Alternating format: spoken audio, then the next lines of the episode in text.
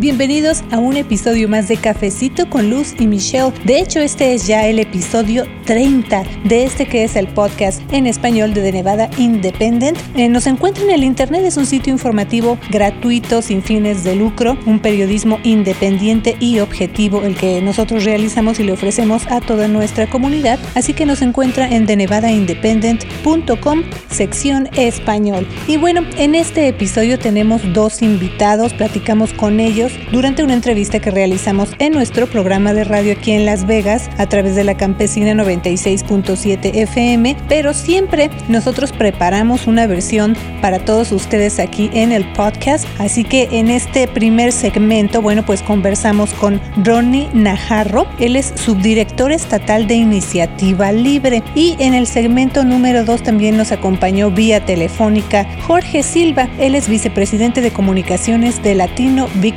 Project. Así que el tema de hoy aquí en este podcast es tendencias en el voto latino. ¿Qué está pasando con los latinos? Están acudiendo a las urnas en estas elecciones de medio término. Así que hay mucha información relacionada con las elecciones que se están llevando a cabo aquí en Nevada. La elección general es el 6 de noviembre. Vamos a escuchar estos segmentos que preparamos para todos ustedes, mi compañera Michelle Rindels y una servidora, Luz Gray.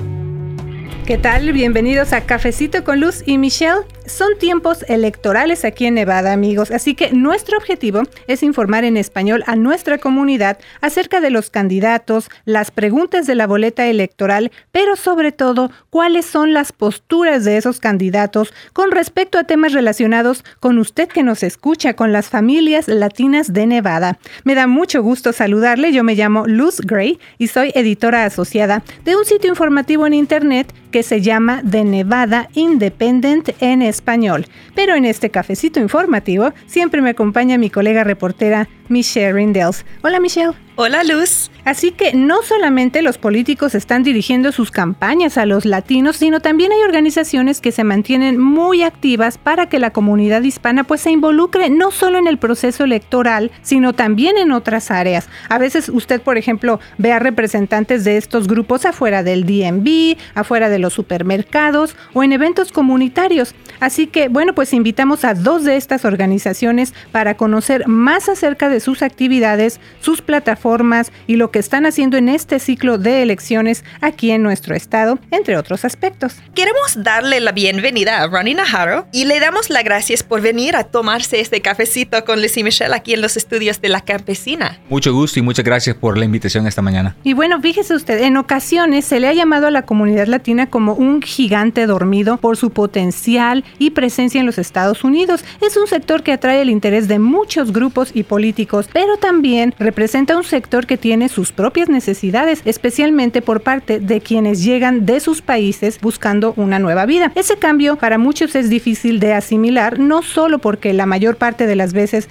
hay una barrera, por ejemplo, en el idioma, ¿no? Sino que también se llega a un sistema completamente nuevo de leyes, costumbres y procesos. Así que, Ronnie, vamos ahora sí que a entrar en materia en esta conversación. Cuéntenos cuál es el papel que desempeña Iniciativa Libre en ese sentido. Bueno, como tú lo mencionaste, la comunidad hispana a lo largo y ancho de este país, me incluyo en ese grupo porque yo también fui inmigrante en ese país. Y sé que es un cambio total, drástico en cultura y eso presenta muchas barreras, barreras en idioma, barreras externas como leyes y pólizas que a veces restringen la oportunidad y barreras internas, lo que tú mencionaste, la falta de idioma. Entonces lo que la iniciativa libre tiene como misión es romper esas barreras externas e internas en nuestra comunidad hispana para que sea más próspera y más libre en los Estados Unidos y pueda contribuir más eficientemente a lo que viene siendo la economía de los Estados Unidos. Entonces hacemos ese trabajo en diferentes formas. Una de ellas es obviamente darle la importancia a la participación cívica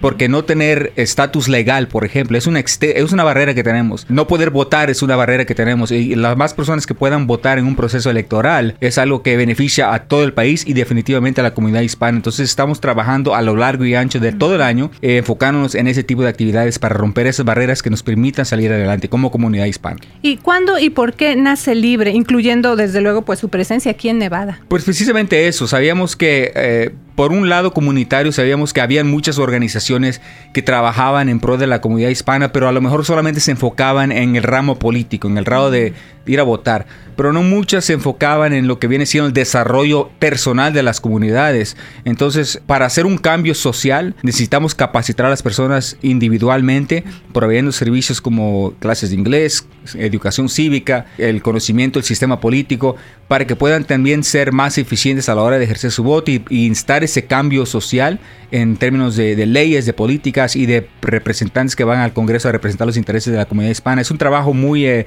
que faltaba en nuestra comunidad y es lo que Libre ha estado haciendo ya por cinco años desde que inició en el 2012-2013. La iniciativa Libre es está fundada por los billonarios hermanos Koch, son muy activos en el mundo político para candidatos republicanos y cosas así, y expone a las comunidades hispanos a puntos de vista fiscalmente conservadores y socialmente libertarios. Uh, ¿Cómo le puede explicar a la comunidad latina esa ideología?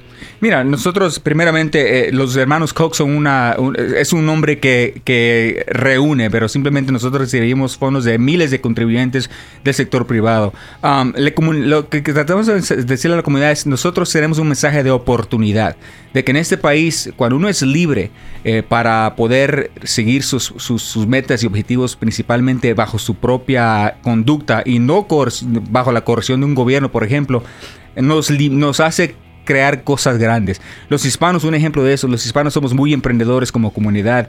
Ah, entonces, si nosotros somos una comunidad emprendedora que se basa de emprender negocios y crear trabajos, ¿por qué vamos a permitir que un gobierno imponga tanta regulación, tanto impuesto, que al final de cuentas termina limitando esas mismas oportunidades que nosotros tratamos de alcanzar a base de nuestro propio trabajo. Entonces, e, el mensaje de oportunidad y, fiscalmente ser responsables es algo que desafortunadamente en nuestro país eh, nos han estado fallando, principalmente con el déficit tan grande que tenemos, la deuda externa que tenemos muy grande, entonces eso limita las oportunidades y para poder contrarrestar eso se necesitan más impuestos y sacar más fondos y eso nos perjudica el crecimiento económico y nos hace menos competitivo a nivel mundial y también en nuestras comunidades. Entonces por eso es que nosotros eh, eh, tenemos el mensaje de ser responsable fiscalmente en Washington, en los estados y más que todo también a base de comunidad con la gente, porque si nosotros hacemos eso, esos recortes y nos, nos medimos nuestros gastos,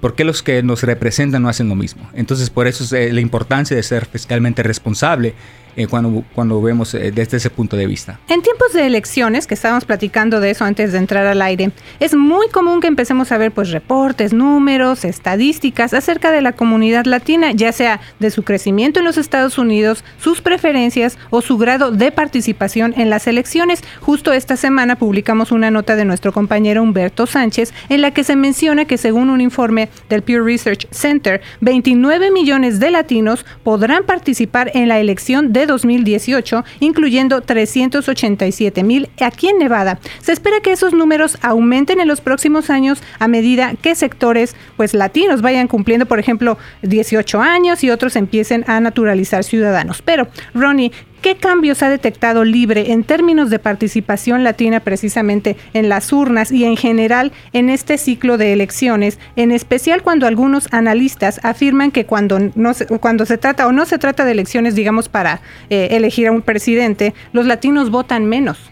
Yo creo que lo más importante que siempre ha sido, y lo hemos dicho siempre, es hay que enfocarnos en los temas. Y ahorita los temas son muy importantes, específicamente eh, cuando se habla de inmigración, por ejemplo. Es un, es un tema que, aunque en todas las encuestas que uno ve, siempre viene tercero en, la importancia eh, entre los votantes hispanos, pero sabemos que es algo personal. Entonces, cuando, cuando, cuando tienes un tema como inmigración que está al centro del debate constantemente, con lo que está pasando en la frontera, con la retórica que está viniendo de Washington sobre los inmigrantes, yo creo que eso eh, estamos viendo que la comunidad hispana está prestando más atención esta vez y por eso es que estamos viendo un incremento en los pronósticos de, votantes hispanos que van a salir.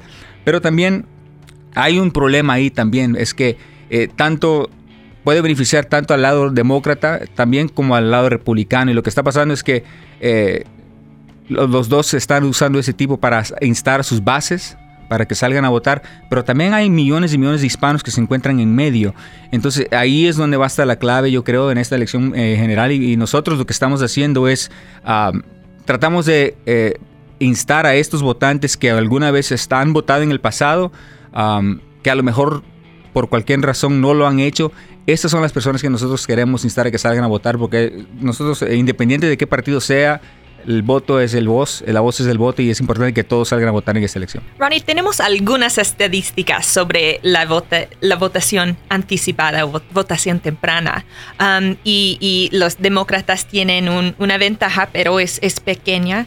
Um, ¿Qué está habiendo en estas estadísticas um, de votación hasta este punto? Lo que estamos viendo es que definitivamente siempre se ha conocido que en el, por el lado demócrata siempre hay una ventaja en las votaciones tempranas. Um, yo creo que lo que estamos viendo ahorita es que sí hay un, elevado número de, personas demócratas que están votando y que es normal, pero también estamos viendo que hay igual de, están por encima los dos porcentajes de dos de los dos uh, grupos de votantes a este, a este instante. Entonces yo creo que va a ser muy interesante yo creo que va a haber mucha participación de ambos lados, porque por la naturaleza de lo que está pasando en el país, con inmigración, por ejemplo, es algo que las dos bases están con mucha energía. Y muchos están saliendo por, votar por eso. Entonces, eh, yo creo que esta elección va a ser de alto perfil para la participación ah, electoral en general, pero también yo pienso que la comunidad hispana va a también salir a votar, que es una comunidad que históricamente ha sido eh, baja representada en términos de salir a votar. En el artículo de Humberto Sánchez sobre el voto latino, um, el experto David DeMorris, profesor de UNLV, um, dijo que es importante tener comunicación directa y repetidamente con los votantes uh, latinos para animarlos a votar. Uh, ¿Libre está haciendo eso? Definitivamente, mira, para nosotros lo más importante, como te mencioné anteriormente, es que las personas salgan a votar porque es importante que las voces sean escuchadas, principalmente en, esta elección, pero más que todo en esta, porque como tú sabes, eh, Luz, ah, durante las elecciones de medio término salen muchas necesidades locales que afectan al Estado directamente, como las preguntas, etcétera, etcétera, pero también puestos importantes en el Congreso y en el Senado. Y este... Ah, nosotros cuando vamos en puerta en puerta no les preguntamos si eres demócrata, si sos republicano o qué, simplemente es ¿Cómo estás? Eh, ¿Vas a votar esta elección? Te recuerdo que las elecciones generales empiezan el 20 de octubre y terminan el 6 de noviembre. Planea, vas a votar y simplemente ahí donde terminamos para recordarles, porque lo que sabemos con lo que la información que tenemos nosotros es que sabemos que ese contacto directo a lo mejor sea lo suficiente para que esa persona tome acción. Ah, sabemos que muchos han, ya han sido persuadidos, ya van a votar como van a votar simplemente recordarles y eso puede ser lo determinante para que esa persona salga a votar y por eso es que es importantísimo estar en, teléfono de, frente y también en foros informativos. Sí, y esa es, es, una elección muy importante para Nevada porque estamos decidiendo um, quién, quién va a ser nuestro nuevo uh, senador um, y también quién va a ser el gobernador. Uh, también hay seis preguntas muy importantes para el Estado.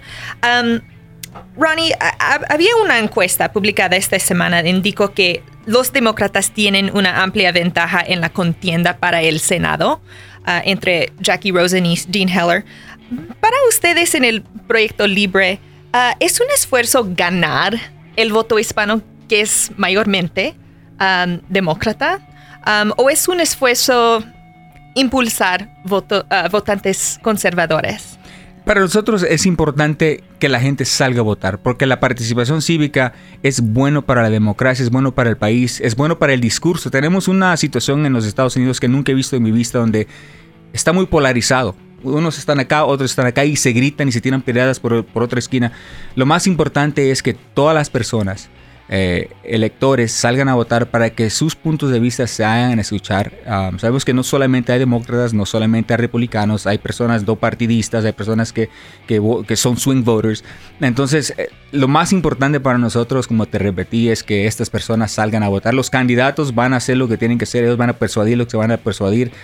Es su trabajo. Para nosotros, nuestro enfoque primario ahorita es simplemente que las personas salgan a votar y que lo hagan. Um, eh, consistentemente. Antes de que el tiempo nos gane muy rápido, quiero comentar, por ejemplo, mucha gente cuando piensan acerca del voto latino Piensen en la Unión Culinaria, a la que se describe como una máquina política. Tiene autobuses para llevar a sus miembros a las urnas y tienen 200 personas trabajando de tiempo completo para impulsar el voto.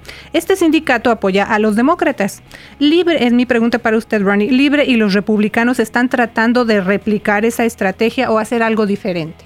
Pues fíjate que eh, no estoy aquí para hablar por los republicanos, ellos tienen sus actividades en su partido, ellos tienen su gente que está haciendo su labor. La, la labor de la iniciativa libre es simplemente hablar con la comunidad, y tratar que ellos salgan a votar. Es lo único que estamos haciendo nosotros. tenemos voluntarios que no son pagados, personas que creen en nuestro mensaje, que han estado trabajando con nosotros en, y creen en lo que estamos haciendo para ayudar a la comunidad hispana y creen en la importancia del voto. Y esas personas son las que nos están ayudando y ayudándonos a que la gente salga a votar. Es, es lo principal ahorita. Ya después de las elecciones todavía vamos a estar acá reanudando las actividades de, de empoderamiento en la comunidad que a nosotros nos interesa mucho y ese ha sido el plan de edad de cinco años. Bueno, sí que a lo mejor nos da tiempo de una pregunta más, Michelle, con respecto a educación. Ronnie, ustedes están muy a favor de ISAs, cuentas de ahorros para la educación. Es cuando los padres pueden gastar ah, un poco de, dinero del Estado um, para los costos de la educación, um, quizás en una escuela privada, quizás no. ¿Qué están ustedes haciendo para promover esta idea en la comunidad latina? Bueno, yo creo que eso ha sido un tema de mucha importancia desde ya varios años. Eh, tenemos ya tres años, quizás, desde la última sesión legislativa que hemos hablado. Estamos hablando sobre la importancia de tener eh, opciones para los estudiantes, porque sabemos que no todos los estudiantes aprenden igual, sabemos que no un sistema funciona para todos, entonces lo que nosotros hacemos es eh, hablamos con la comunidad acerca de los beneficios que puede tener eh, opción en educación como ESAs, por ejemplo, como oportunidades de beca, la beca de la oportunidad para esos estudiantes de bajos recursos. Entonces, es más que todo informar a la comunidad hispana sobre los beneficios, el actual, la actual situación de ese programa y qué pueden hacer los padres para informarse más, proveyendo recursos, dónde ir para si tienen más informaciones y hay muchos grupos que, se enfocan en eso, simplemente los dirigimos a ellos para que ellos les pueda presentar la información necesaria si quieren una beca o si quieren aprender más. Más que todo somos una reference, un punto de referencia y les enviamos, porque no somos un grupo que nos especializamos en eso. Apoyamos esa idea, pero hay otros grupos que se enfocan en eso, entonces nosotros principalmente les, les enviamos a estas personas a ellos para que se puedan educar un poco más acerca de ese tema. Pues no cabe duda que el tiempo se va como agua. estamos platicando de, temas muy interesantes para nuestra comunidad. Pero antes de irnos a una breve pausa, yo le voy a pedir a usted que se quede aquí en Cafecito con Lucy Michelle, porque vamos a continuar con un segmento más y desde luego le damos las gracias a Ronnie Najarro, es subdirector estatal de Iniciativa Libre. Muchas gracias por venir a tomarse este cafecito con Lucy Michelle. A usted es muy delicioso, por cierto. Muchas gracias. Gracias por continuar con nosotros en Cafecito con Luz y Michelle. Muchas gracias por estar con nosotros aquí en Cafecito con Luz y Michelle. Este ya es el segundo segmento. Conmigo se encuentra mi compañera reportera Michelle Rindels. Y pues ya listas, Michelle, para seguir informando a nuestra comunidad acerca de estos tiempos electorales y bueno, de todo lo que viene. Le vamos a dar las gracias a nuestro invitado por estar aquí con nosotros y ya tenemos en la línea telefónica a Jorge Silva. Él es vicepresidente de comunicaciones de Latino Victory Project. No, no, muchísimas gracias por la invitación y pues, desafortunadamente no pude estar ahí, pero la próxima ahí nos vemos. Jorge, platícanos, ah, ¿cuándo se formó y qué es Latino Victory Project, incluyendo aquí en Nevada? Claro que sí. Latino Victory Project fue formado en el 2014, a principios del 2014, por Eva Longoria, la actriz y activista, y por Henry Muñoz. Ellos en su idea fue crear una organización que apoyara a, latinos, a candidatos latinos que se lanzaban a oficinas. Nosotros sabemos que muchos latinos muchas veces no se animan a lanzarse a oficinas o no pueden o no tienen el apoyo o no son reclutados por los partidos políticos porque simplemente no están involucrados. Y nosotros, el Latino Victory Fund, lo que quería era involucrarse, reclutar candidatos y apoyar a candidatos. Al principio de, la creación del Latino Victory Fund, se fue creado como una organización bipartidista que iba a apoyar a candidatos de ambos partidos que reflejaran los, los intereses de la comunidad. Sin embargo, eh, después de la elección del 2016 fue claro para ahora sí que los, fundadores que, el Partido Republicano no estaba representando los valores de, la comunidad latina y decidieron hacer un cambio y, apoyar simplemente y solamente a candidatos demócratas que reflejen los, valores de la comunidad y que, pues, sean latinos, claro. Entonces, eh, desde el 2016 eh, hicimos un cambio donde solamente vamos a apoyar a candidatos demócratas y también a reclutar a candidatos a que se lancen en primarias demócratas. Eh, algo muy importante para nosotros es el crear ahora sí que pequeñas armas o brazos de nuestra organización en estados muy importantes para la comunidad latina, así que creamos un chapter, como se le llama en inglés, en Nevada, para enfocarnos a reclutar a candidatos latinos locales para oficinas locales, para oficinas en el estado y así incrementar el poder político de los latinos en el estado y también crear una banca para cuando haya posiciones federales, nosotros podemos decirle al Partido Demócrata, mira, nosotros tenemos a cinco o siete candidatos locales que hemos apoyado desde un principio y ellos ya tienen entrenamiento, ellos tienen una base electoral y tienen una base de donadores. Así que para nosotros es muy importante el crear esta organización, estos pequeños chapters en los estados donde vamos a apoyar a candidatos y en este momento tenemos apoyando en Nevada a seis candidatos latinos. Jorge,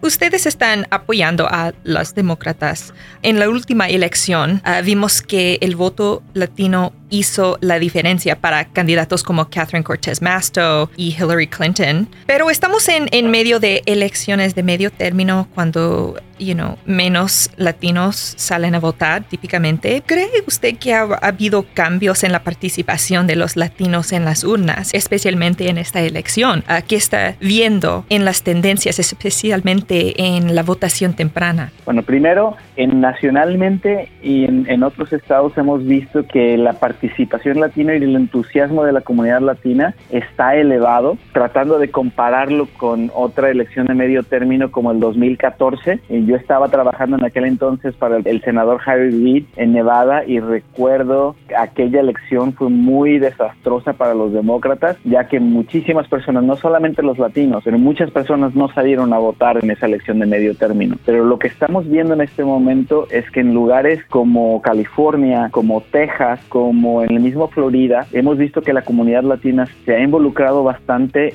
en las primarias de la elección de medio término. Ahora, nosotros no vamos a conformarnos con que haya más entusiasmo y que se esté peleando por el voto latino, pero nos vamos a enfocar en que salgan a votar temprano. Organizamos un rally el sábado pasado con el vicepresidente Biden y con el Partido Demócrata con la Unión Culinaria y este próximo sábado vamos a tener otro evento en Cárdenas con la senadora Ivana Cancela asegurando de que salga la, comunidad latina a votar. Nosotros lo que queremos es que tengan el acceso a la votación temprana y también estamos lanzando campañas eh, digitales y campañas de radio apoyando a nuestros candidatos, eh, a Nelson Araujo, a Ivana Cancela, a la misma Kate Marshall, porque queremos que salgan a votar las personas temprano. Y muchas veces lo que nos enfrentamos es que las campañas estatales o las campañas federales no se enfocan en la comunidad latina hasta el final. Lo dejan todo en las últimas dos semanas o en la última semana y nosotros llevamos trabajando ya en Nevada más de seis meses asegurándonos de que tengamos una base grande de personas que hayamos ya contactado y en este momento lo que nos encargamos es de, de, de empujarlos a que voten temprano o que voten el día de la elección. Jorge, los resultados más recientes muestran que 179 mil personas aquí en Nevada, el estado de Plata,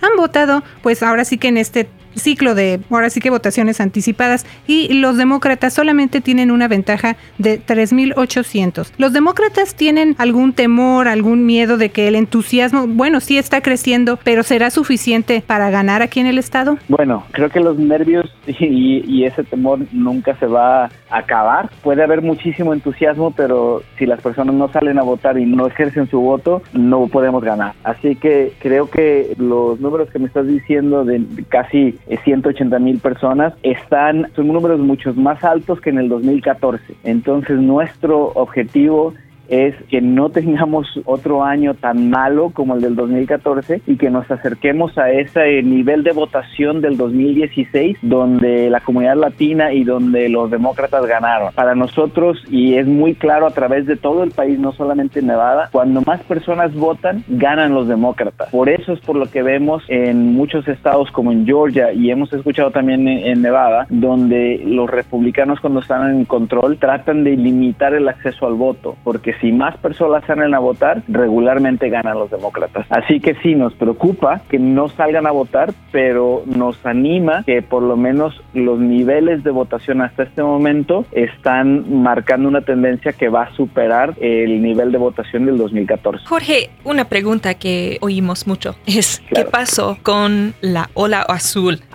hay candidatos como Crescent Hardy, el republicano, quien está postulando para congresista en el Distrito 4, y, y dicen que con las buenas noticias de la economía, la baja tasa de desempleo, republicanos tienen una ventaja y, y demócratas no tienen un argumento suficiente fuerte en este ciclo. ¿Cómo puede ganar a los demócratas en medio de buenas condiciones económicas? Bajo la administración actual? Claro, eh, eh, eso es una, una de las preguntas y uno de los temas que más hemos escuchado a través de todo el país, no solamente en Nevada, pero yo lo que les preguntaría a los electores y a los votantes si realmente ellos han visto un incremento en sus cheques, en sus pagos. Eh, lo que hemos visto es que la economía está mejorando, se ha crecido, pero los beneficios de ese crecimiento están yendo solamente a los más ricos y a las corporaciones más grandes, ya que este recorte de impuestos que hicieron los republicanos, que recordemos, no respetaron en los procesos las revisiones de que se hacen sobre los impactos económicos que se hacen en Washington, lo arrasaron, lo movieron muy rápido y pasaron un recorte de impuestos para beneficiar solamente a los más ricos y a la clase media le dieron un recorte de impuesto que solamente va a durar 10 años. Así que si les cortaron los impuestos, si les redujeron los impuestos, eso es reducción temporal. Los impuestos de los de la clase media van a volver a subir.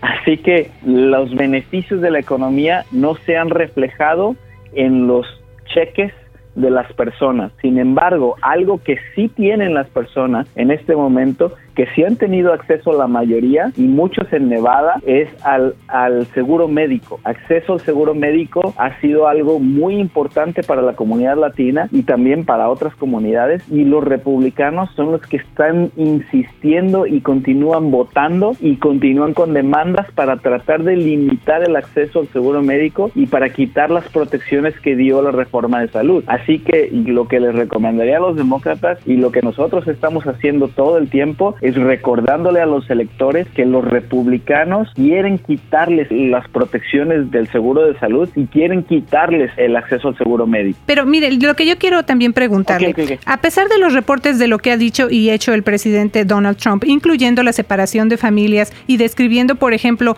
a los mexicanos como violadores, menos de 21% de los latinos en Nevada tienen una perspectiva positiva de él. ¿Por qué considera usted que esto es así? Bueno, eh, que creo que muchas personas han tenido, nosotros hemos, hemos visto esto a través de todo el país, no solamente en Nevada, también en Florida, en Arizona, donde muchas personas consideran que ese tipo de retórica es buena porque quieren limitar también el acceso de las personas o cuántas personas continúan viniendo a este país. Y muchas veces los latinos, muchos latinos no se identifican realmente con eh, los sufrimientos que tienen las comunidades inmigrantes. Muchos de ellos son tercera, cuarta generación, donde no conocen a personas documentadas o donde simplemente ellos vinieron a este país, les costó muchísimo trabajo venir y no quieren que otras personas simplemente vengan y abusen del sistema en su opinión. Claro que hay muchísimas opiniones encontradas sobre el presidente, pero no cabe duda que el presidente tiene una visión de animosidad en contra de nuestra comunidad. Le recordamos que en nuestro sitio de noticias de Nevada Independent es en español le preparamos videos acerca de cómo votar y también va a encontrar completamente en español información acerca de los candidatos y sus posturas. También